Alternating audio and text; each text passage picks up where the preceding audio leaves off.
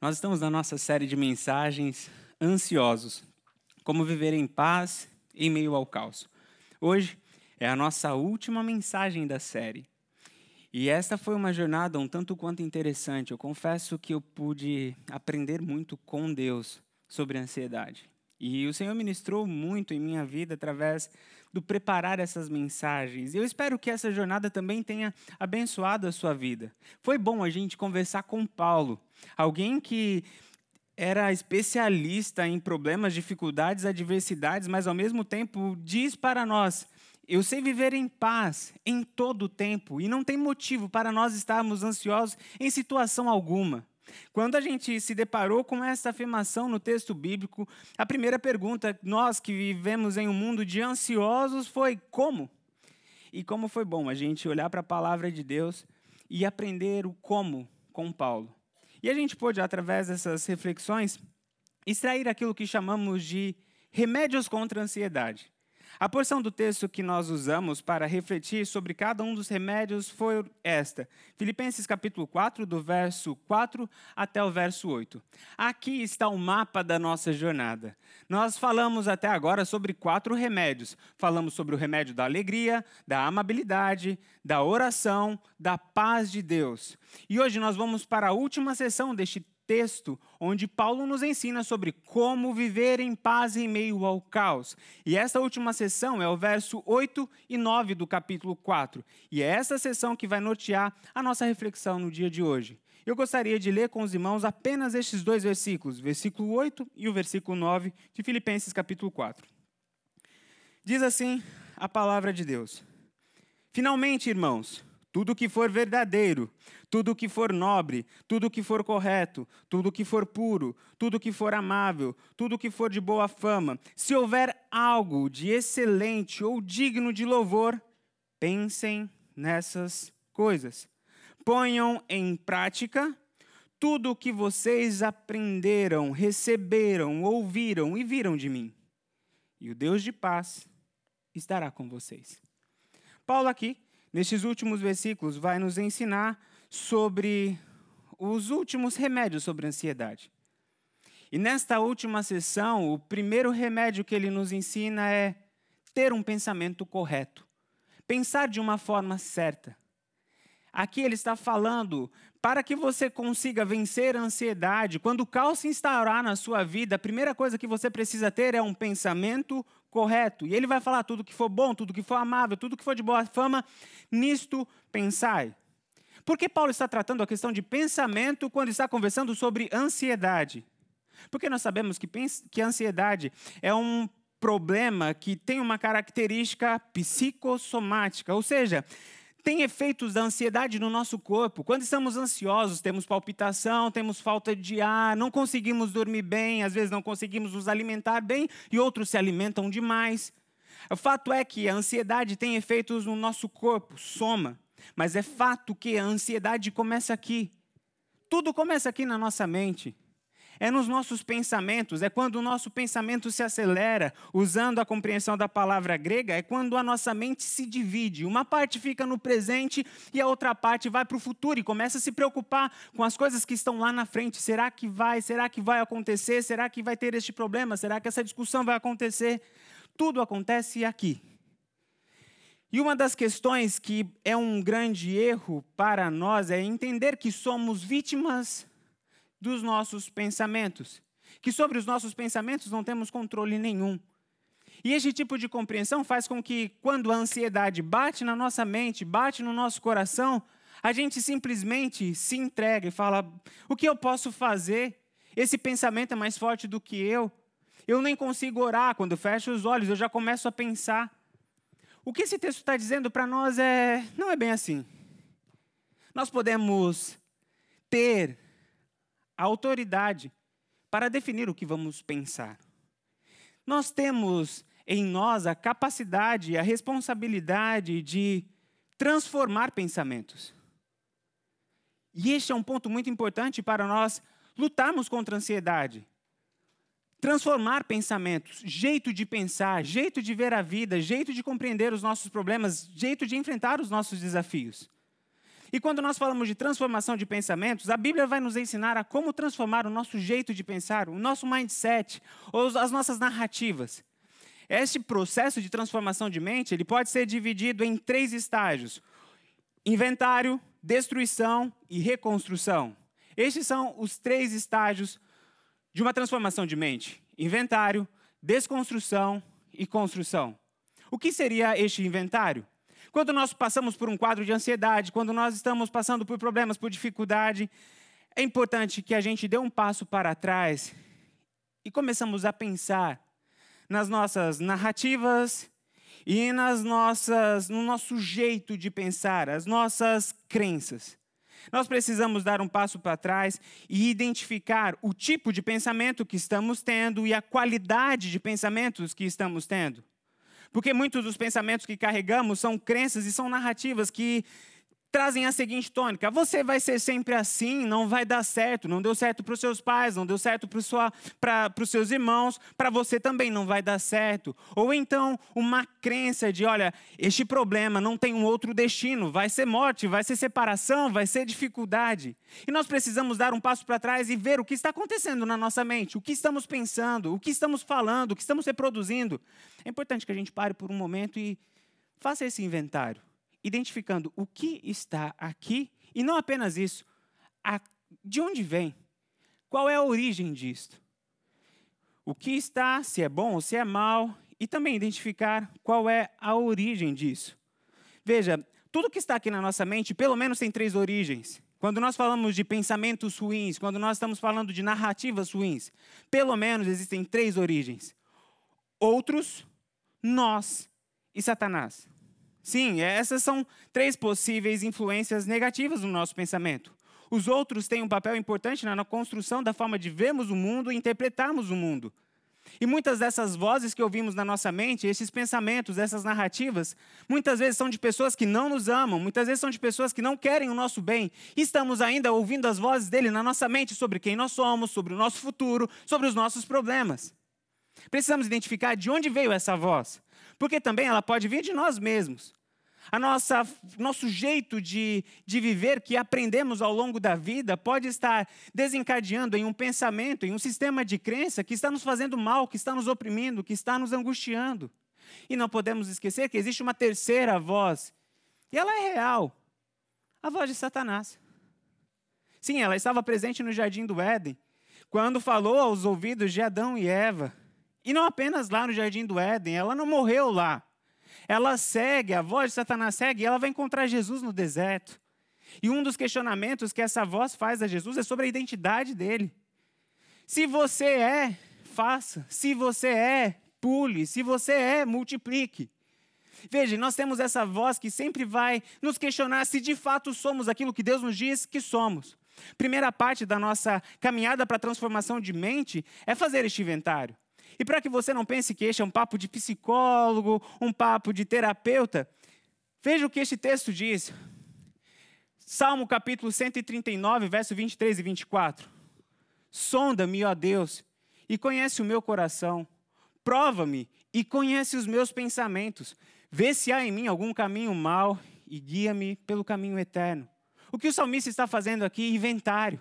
Ei, deixa eu parar um pouco e deixa eu ver o que está acontecendo no meu coração, deixa eu ver o que está acontecendo na minha mente. E este não é o único salmo que fala sobre isso. Nós temos, por exemplo, aquele salmo que diz: Porque está aflito a minha alma e por que te perturba dentro de mim? Espera em Deus, pois eu ainda o louvarei. Todos estes textos nos falam sobre essa importância de pararmos e questionar o que está passando na nossa mente e no nosso coração. Inventário.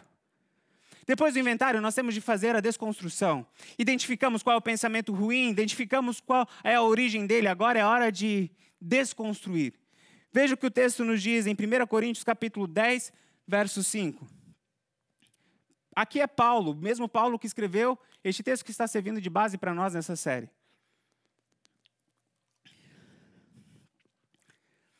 Destruímos argumentos e toda pretensão que se levanta contra o conhecimento de Deus. E levamos cativo todo pensamento para torná-lo obediente a Cristo. O que este texto está nos dizendo é que nós temos a responsabilidade de, quando identificarmos algum pensamento que é contrário à vontade de Deus, que é contrário aos planos de Deus, colocar, colocar este pensamento para fora da nossa mente.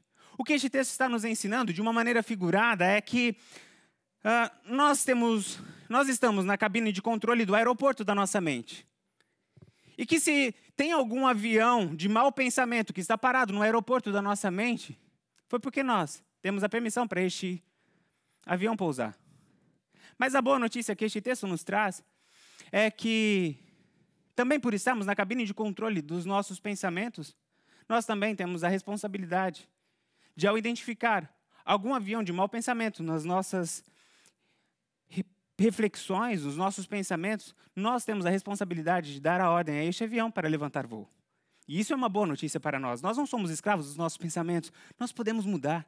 Ao identificar as vozes que estão nos jogando para trás, as vozes que estão nos deixando ansiosos, os nossos medos, o nosso pavor, aquilo que está nos bloqueando de caminhar, de cumprir os propósitos de Deus na nossa vida, de nos abrir para o nosso marido, para a nossa esposa, para vivenciar os planos de Deus com os nossos filhos, na nossa profissão, ao identificar aquilo que está atrapalhando tudo isso, nós temos a responsabilidade de Deus, em Deus, para colocar isso para fora de nós, para longe de nós. Calar essas vozes. Como fazemos isso?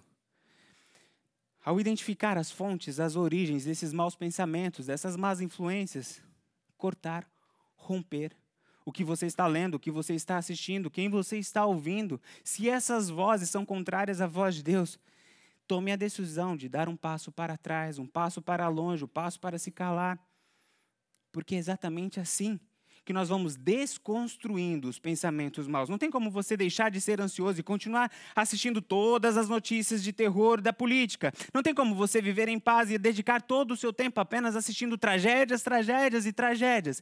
Esses pensamentos de ansiedade, esses pensamentos do mal vão continuar ganhando força dentro de você. Por isso é importante você identificar os pensamentos ruins e também destruí-los. E depois, o terceiro passo deste processo é o processo de construção. A palavra de Deus vai nos dizer lá em Romanos, capítulo 12, verso 2, as seguintes palavras: Não se amoldem aos padrões deste mundo, mas transformem-se pela renovação da sua mente, para que sejam capazes de experimentar e comprovar a boa, agradável e perfeita vontade de Deus. Transformação de mente, isso é possível. E aqui a pergunta é: como? Como transformar a mente, como trazer no, um novo jeito de ver a vida. Parece que isso está em mim. Eu vejo que tem pessoas que passam por dificuldades, passam por problemas, isso nem afeta. É uma pessoa calma, tranquila. Pode cair o mundo e essa pessoa continua sorrindo e acenando.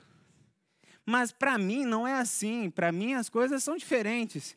Eu sou por natureza ansioso. Como transformar, como mudar o meu jeito de, de encarar a vida? Bom, e a palavra de Deus nos diz: depois de fazer o seu inventário, depois de destruir os seus maus pensamentos, transforme o seu pensamento. É exatamente isso que o texto está dizendo. E quando nós vamos buscar conselhos no mundo sobre como podemos mudar o nosso mindset, como podemos mudar o nosso jeito de pensar, o nosso jeito de encarar a vida, os conselhos que o mundo nos dá é: vá a um psicólogo, vá a um psiquiatra, ouça bons conselhos, ouça boas palestras e leia bons livros. E eu quero dizer que estes conselhos não são ruins e eles podem contribuir. O trabalho dos psicólogos, os trabalhos dos psiquiatras, dos psicoterapeutas, eles têm o seu valor, a leitura de bons livros. E eu até trouxe um aqui como recomendação sobre este tema. É o livro de Dale Carnegie, Como Parar de Se Preocupar e Começar a Viver. É um bom livro.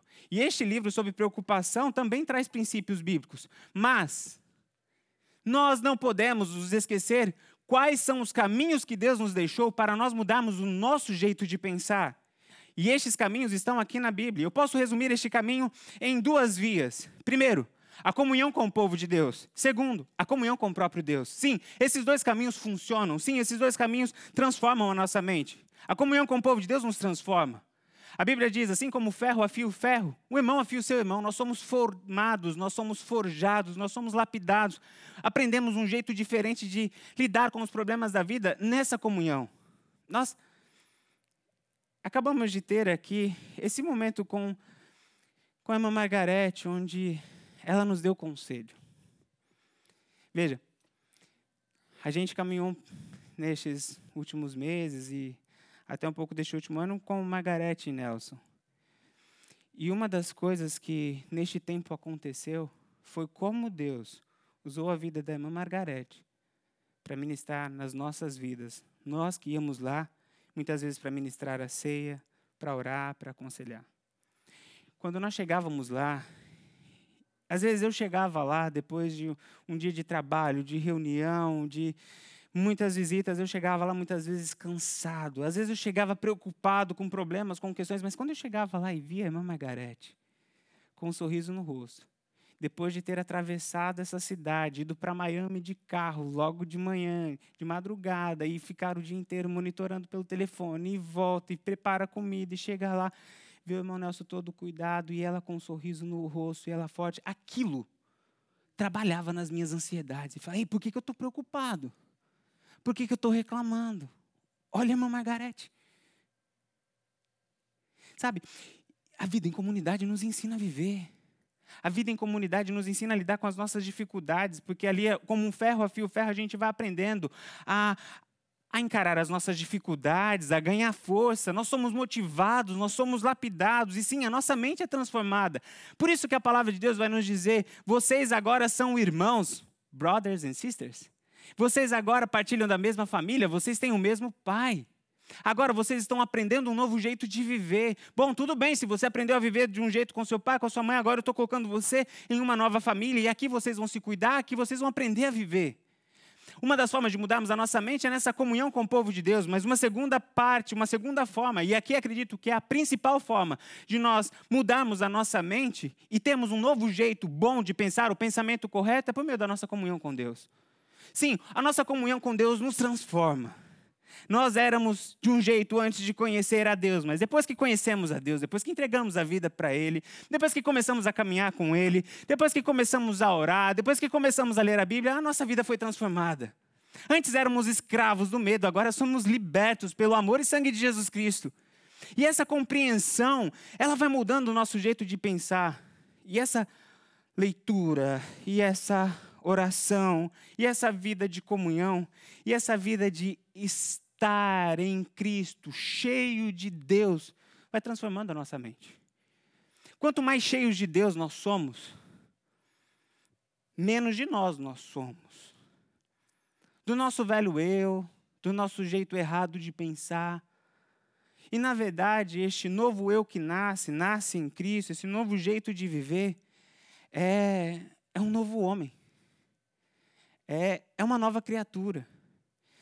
E quando nós falamos, muitas vezes isso parece um linguajar de, de, de crente, e não parece, não faz muito sentido, né? O que significa mais de Deus e menos de mim? Está cheio de Deus e está vazio de mim. Uma das formas de nós compreendermos isso é ter dentro do nosso pensamento, o nosso jeito de ver o mundo, um jeito mais parecido com o jeito de Deus, o jeito de encarar os nossos problemas mais parecido com o jeito de Deus, o jeito de encarar as nossas as ofensas que sofremos, os problemas que enfrentamos do jeito de Deus e menos parecido com o nosso. Isso é ser cheio de Deus. A modo que as pessoas olham para a gente e falam: você é cristão, você é um pequeno Cristo, porque você tem as mesmas ideias, as mesmas atitudes que o Cristo. E uma vez um sábio estava ensinando os seus discípulos sobre como ser cheio de Deus. E os discípulos estavam com muita dificuldade de entender isso, e talvez uma dificuldade que todos nós temos. E então o sábio, para tentar explicar um pouco melhor como ser cheio de Deus, deu uma peneira para cada um e falou: Olha, vão para a praia e tentem encher essa peneira com água. E se vocês conseguirem encher essa peneira da água, vocês vão entender como ser cheio de Deus. E foram lá, os três discípulos, para a beira da praia e começaram a tentar, tentar encher a peneira com água. E colocavam a peneira na praia e tirava, e a peneira saía, no máximo, úmida, mas nunca cheia, porque a peneira tem buraco. E depois de tentarem, tentarem, tentarem, tentar entender o que significava tudo aquilo, eles desistiram. E o, então os discípulos falaram pra, para o mestre: a gente não conseguiu entender a mensagem. E não tem como uma peneira ficar cheia de água. O mestre então pegou a peneira e colocou dentro da água. E deixou a peneira dentro da água. E disse: A peneira está cheia de água. Mas se você tirar a peneira, ela vai se esvaziar da água. E quanto mais distante você estiver dessa água, mais seca essa peneira vai estar. É assim que nós nos enchemos de Deus. Quanto mais próximos, quanto mais íntimos nós nos tornamos dele, mais cheio nós estamos dele. E quanto mais distante nós vamos nos tornando, mais vazios e secos de Deus nós nos tornamos. Não dá para acreditar que nós vamos ser cheios de Deus apenas em um toque de peneira na água no domingo. Não dá para pensar que seremos cheios de Deus apenas em um encontro na quarta-feira. Nós só seremos, cheios de Deus quando a nossa vida for uma vida de comunhão com Deus, andar com Deus, conversar com Deus, ter intimidade com Deus, e isso vai mudando a nossa mente, isso vai mudando o nosso jeito de ver o mundo. Uma história que eu gosto muito sobre este tema, que mostra a diferença de dois jeitos de ver o mundo, é a história que aconteceu com o profeta Eliseu, lá em 2 Reis, capítulo 6, verso 15 e 16. Aqui estava Eliseu e o seu servo diante de um grande desafio. E veja o que o texto diz. O servo do homem de Deus levantou-se bem cedo pela manhã, e quando saía, viu uma tropa com cavalos e carros de guerra havia cercado a cidade. Então ele exclamou: ah, meu senhor, o que faremos? Este ah, meu senhor aqui é o senhor Eliseu. E ele fala para ele: O que a gente vai fazer, mestre? Eu não sei se vocês conseguem enxergar isso, mas para mim, quando eu leio este texto, aqui é alguém que está muito ansioso, está muito preocupado, está apavorado, tomado pelo medo, porque ele acordou de manhã, foi tomar o seu sol da manhã e de repente ele viu um exército diante dele com carros, cavalos. Falou: O que a gente vai fazer? E ele chega para o Senhor e fala: O que será de nós? Esse é o ansioso. Este é aquele que olha para o problema com os olhos carnais. Mas veja o contraste entre ele e Eliseu. O profeta respondeu: Não tenha medo. Aqueles que estão conosco são mais numerosos do que eles. E Eliseu orou: Senhor, abre os olhos dele para que veja. Então o Senhor abriu os olhos do rapaz, que olhou e viu as colinas cheias de cavalos e carros de fogo ao redor de Eliseu. Veja o que acontece aqui. Eliseu estava vendo o problema com os olhos espirituais e, por conta disso, ele tinha paz no coração. Os dois estavam no mesmo lugar, os dois estavam diante do mesmo problema. O que era diferente? A forma de enxergar a situação. Um enxergava com os olhos canais, outro, outro enxergava com os olhos espirituais. O que enxergou os problemas com os olhos humanos encontrou medo, pavor e agonia. O que, o que enxergou o problema com os olhos espirituais encontrou paz. O que este texto está mostrando para nós é sobre a importância de termos em nossa vida um jeito de pensar semelhante ao nosso Pai. E é isso que vai trazer ao nosso coração paz. Veja, o que Paulo está dizendo para nós aqui sobre ansiedade é exatamente isso. Não, não vai ser apenas você é, tomar algumas atitudes práticas de ir em alguns lugares, tomar alguns remédios que vai mudar o seu problema de ansiedade. Você precisa primeiro começar aqui. Você precisa enxergar a sua vida na perspectiva de Deus, porque só assim os seus pequenos, os seus problemas, as suas dificuldades ficarão pequenas, porque você vai ter diante dos seus problemas a visão de um Deus que é muito maior do que eles, e a paz de Deus que excede todo entendimento guardará teu coração. O que eu quero dizer para você, meu irmão e minha irmã, os seus pensamentos são importantes, a tua mente é um campo de batalha que o inimigo está usando para derrubar muitas vezes você, muitas vezes sua família, muitas vezes te colocar no lugar onde Deus não quer. E é exatamente aí onde Deus quer reinar. Deus não quer apenas reinar no domingo de manhã, em apenas momentos da sua vida, mas é na tua mente, é no teu jeito de ver o mundo.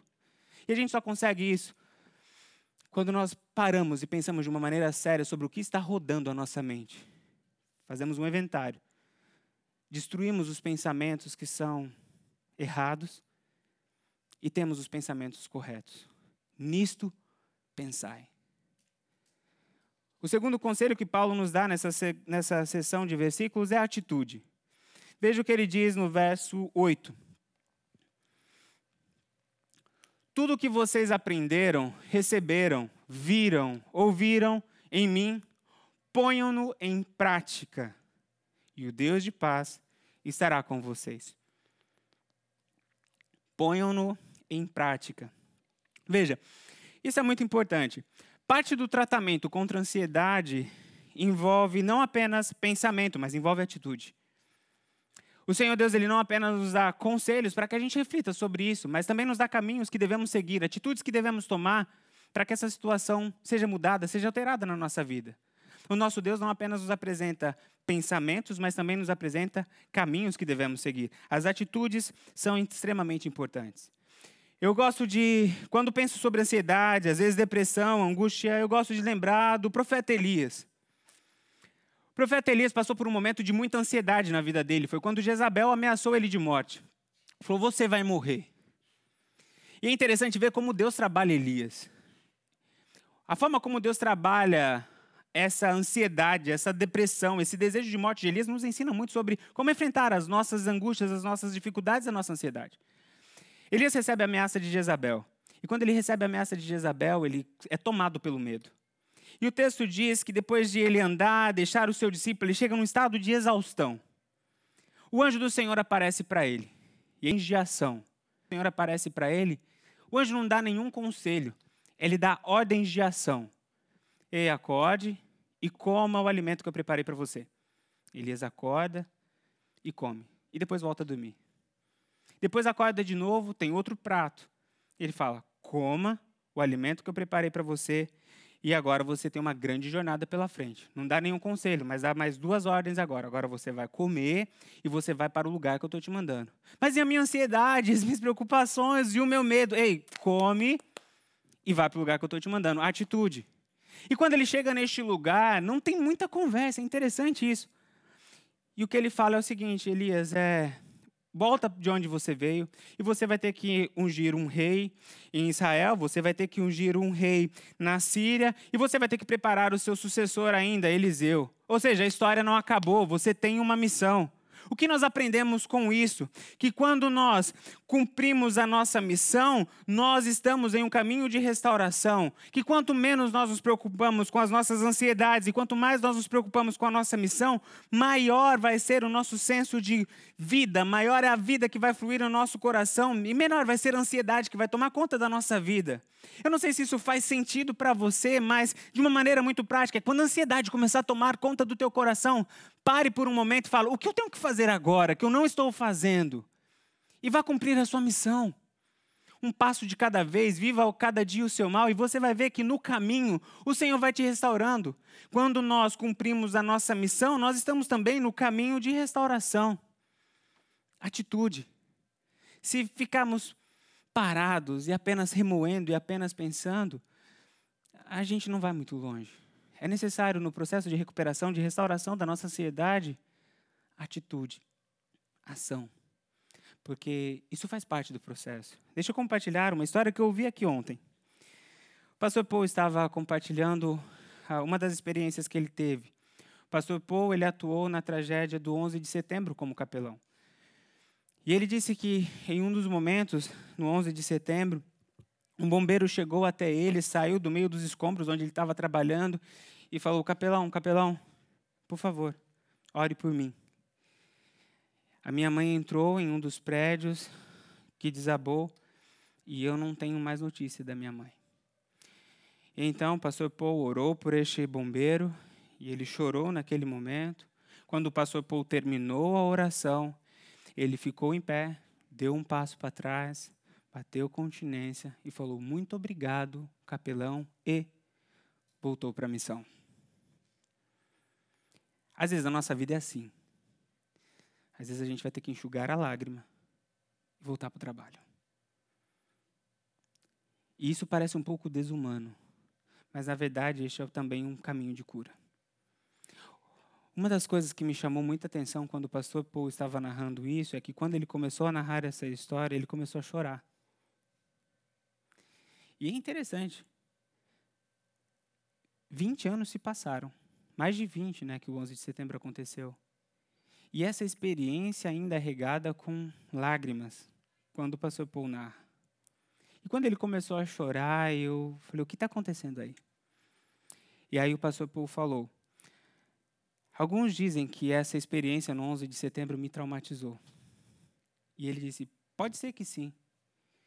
Porque eu me senti muito vulnerável, inabilitado, incapaz de cumprir essa missão. Mas veja que, mesmo em meio à dor, mesmo em meio às lágrimas, 20 anos depois, o pastor Paul exerce o ministério de capelania. E ele se lançou a um trajeto, a um processo de capacitação para que ele pudesse servir melhor. Enxugou as lágrimas e foi fazer o que tinha de fazer. E esse processo foi transformando a dor, o sentimento de incapacidade, as incertezas com relação ao futuro, em uma linda missão. Atitude. Eu não sei qual é a sua dor, eu não sei qual é a sua dificuldade, eu não sei o que gera terror no seu coração, mas eu tenho uma palavra para você. Tudo aquilo que o Senhor ensinou para você, tudo de bom que vocês ouviram, que vocês receberam, que vocês viram, coloquem em prática. Mas eu não, não sei, eu ainda não estou pronto. Dê o primeiro passo e o Deus de toda a paz estará ao seu lado, te ajudando no próximo passo. Viva cada dia o seu mal. Quanto menos nós nos preocupamos com a nossa ansiedade, quanto mais nós nos preocupamos, nos investimos, investimos a nossa vida, direcionamos a nossa vida na nossa missão, menores ficarão a nossa ansiedade e maior ficará o nosso senso de missão cumprida. E isso vai trazer alegria e a paz que excede todo o nosso entendimento. Se você está passando por ansiedade, se você está passando por dificuldade, lembre, não fique parado. Cumpra a tua missão. Cuide da sua esposa como você deve cuidar. Pastor, mas ela não é não está tendo a melhor atitude que poderia, faça a tua parte. Pastor, mas eu já fiz de tudo para os meus filhos, eu não sei o que vai ser. Faça a tua parte. Pastor, mas eu não sei como é que vai ser o mercado, eu não sei como é que vão ser as leis, eu não sei. Faça a tua parte. Dê o seu passo, coloque o pé na água e o Senhor vai abrir o mar. Atitude. Atitude.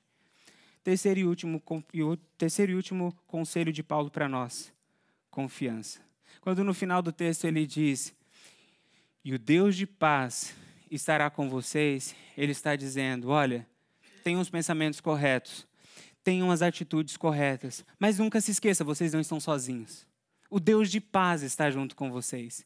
E aqui está a base da nossa paz, aqui está o porquê nós não andamos em ansiedade, aqui está o porquê nós conseguimos ter paz em meio ao caos. Não é porque nós somos bons o suficientes, não é porque temos todos os recursos suficientes, não é porque estamos no lugar, no melhor lugar do mundo aos nossos olhos, mas é porque nós temos o Deus Todo-Poderoso como nosso Pai, o Deus de paz. Aqui está a nossa paz e nós precisamos confiar nisso. Essa é a razão que o Senhor, o próprio Jesus, nos dá para termos paz. Veja o que Jesus nos diz lá em Lucas capítulo 12, verso 22. A seguir, dirigiu-se Jesus aos seus discípulos, dizendo: Por isso eu vos advirto, não andeis ansiosos pelas vossas vidas, quanto ao que haveis de comer, nem pelo vosso corpo, quanto ao que haveis de vestir. E aqui ele vai dar o porquê nós não precisamos andar ansiosos.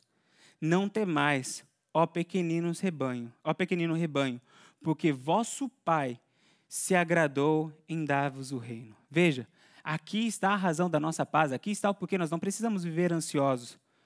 Só neste pequeno versículo, ele apresenta três características do nosso Deus. Deus é pastor, chama a gente de pequeno rebanho. Deus é pai e Deus é rei.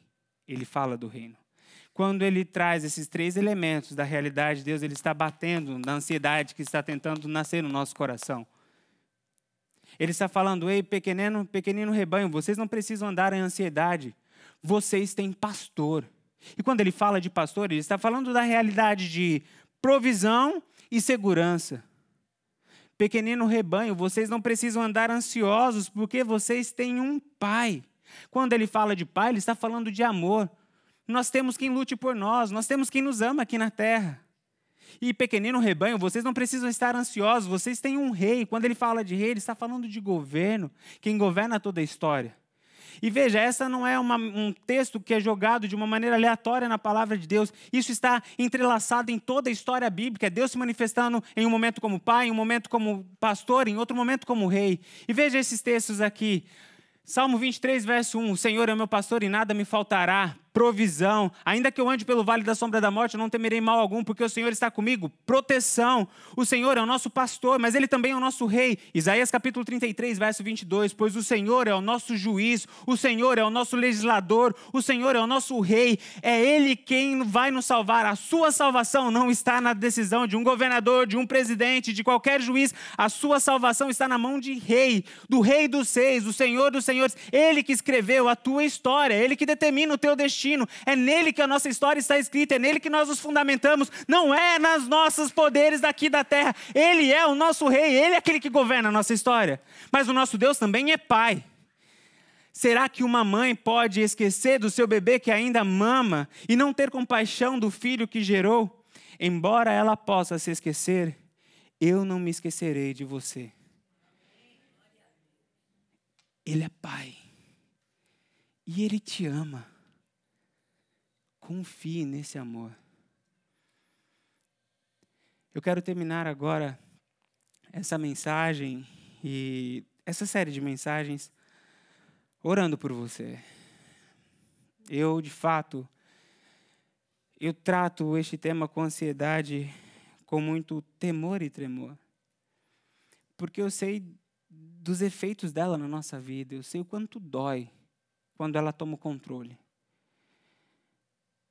No meu gabinete, não são poucos os casos que recebo de pessoas que trocaram a alegria da vida pelo choro por conta da ansiedade. Pais que antes brincavam com seus filhos, mas agora chegam em casa e, tomados pela ansiedade, a única coisa que conseguem fazer é se trancar no quarto e ficar horas e horas fazendo conta, horas e horas chorando. Profissionais que antes eram criativos, empreendedores, por conta da ansiedade, se acovardaram, se acolheram, se encolheram.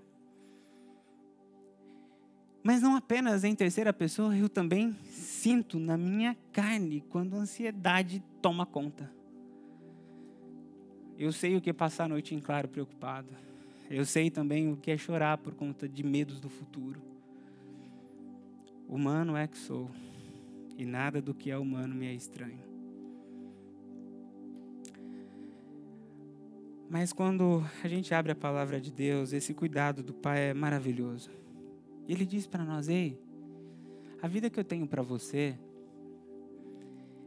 não precisa ser guiada pela ansiedade. É vida e vida em abundância. É uma paz que excede todo entendimento. Portanto, não andem ansiosos por coisa alguma. Mas Deus é o meu casamento. Ei, não ande ansioso. Mas Deus são os meus filhos. Ei, não ande ansioso. Mas é o meu trabalho. Não ande ansioso. Mas é o governo, não ande ansioso. Mas é a minha saúde. Não ande ansioso. Mas por quê? Porque eu sou o seu pai. Eu sou o seu pastor. Eu sou o seu rei. Eu cuido de você. Nesse momento eu quero orar por você. Você que está passando por um momento de ansiedade, ou por você que quer orar por alguém que está passando por este momento, por uma família que está sofrendo por um momento como este. Para você que quer experimentar essa paz que excede todo entendimento e descansar nos braços do Senhor. Para você que quer viver aquilo que o Senhor nos ensinou ao longo desses dias: alegria, amabilidade, oração, paz de Deus, pensamento correto, atitude confiança. Não sei se você fez as contas, mas são sete remédios. Uma brincadeira aqui. Sete é o número da perfeição. Este é o remédio perfeito contra a ansiedade. Mas não porque é sete, mas é porque está na palavra de Deus. Esse é o remédio de Deus para a sua vida, para o seu casamento, contra a ansiedade. Se você neste momento quer colocar diante de Deus a sua vida, o seu coração, a sua mente, a sua ansiedade, coloque-se em pé onde você estiver e eu vou orar por você. Alguém? Glória a Deus por sua vida, glória a Deus, glória a Deus. Glória a Deus. Glória a Deus. Glória a Deus. Glória a Deus. Você que está nos acompanhando pela internet, é, eu quero falar com você agora. Essa mensagem também é para você.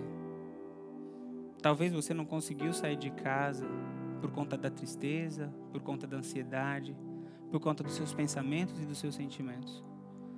Mas eu quero dizer que Deus te achou aí na sua casa. E Ele está dizendo para você também: Eu sou teu pai, eu sou teu pastor, eu sou teu rei. E nesse momento eu vou orar por você também, que está nos acompanhando pela internet. Senhor nosso Deus e nosso Pai, neste momento nós queremos agradecer ao Senhor pela tua palavra. Mas colocamos diante de ti as nossas dores, as nossas angústias, as nossas ansiedades, Pai. O Senhor conhece o motivo que fez cada um dos teus filhos e filhas se colocarem em pé aqui. O Senhor sabe quais são as preocupações. Pai, mas nós dançamos sobre Ti os nossos fardos, as nossas ansiedades. E nós descansamos nos Teus braços, ó Pai, e confiamos em Ti. Pai, em nome de Jesus, no meio deste caos que estamos vivendo, nós clamamos pela tua paz. Uma paz que excede todo entendimento que o mundo nunca vai compreender, ó Pai. Mas nós compreendemos porque nós conhecemos o Senhor, porque nós seguramos na tua mão no dia de tempestade, quando estamos atravessando o vale da sombra da morte, e a nossa paz não é uma análise da situação, mas a nossa paz é consequência de um aperto de mão que vem da tua parte dizendo: "Filho, eu estou com você". Pai, em nome de Jesus, nós agradecemos pela certeza que o Senhor está no nosso coração, o Senhor está guiando as nossas vidas, ó Pai. E em nome de Jesus, que essa paz, que excede todo entendimento, possa invadir os corações, que possamos ser como que um exército de paz num mundo que está em guerra, num mundo que está em causa, ó Pai, que possamos levar a tua paz, que possamos levar o teu amor, que as pessoas possam olhar para nossa vida, para nossa história e descobrir que existe salvação, que existe uma libertação para essa ansiedade que tem corroído e tem destruído, ó Pai. Em nome de Jesus, nós colocamos a nossa vida, nós colocamos as nossas preocupações diante de Ti, colocamos os nossos filhos em Tuas mãos, colocamos o nosso casamento em Tuas mãos, nós colocamos o nosso trabalho em Tuas mãos, nós colocamos todas as nossas lutas e dificuldades em Tuas mãos e queremos descansar em Ti, Pai. Manifeste a Tua glória através da, sua, da nossa vida para que o mundo conheça que Tu és Rei, Pastor e Pai. E neste momento nós clamamos a tua bênção. Que o amor de Deus Pai, o Deus Pai, que a graça do Senhor Jesus Cristo e que as consolações e a presença do Espírito Santo esteja hoje para todos sempre, com o povo de Deus que se encontra aqui reunido, mas também espalhado por toda a face da terra. Porque teu é o reino, o poder e a glória para sempre. Amém.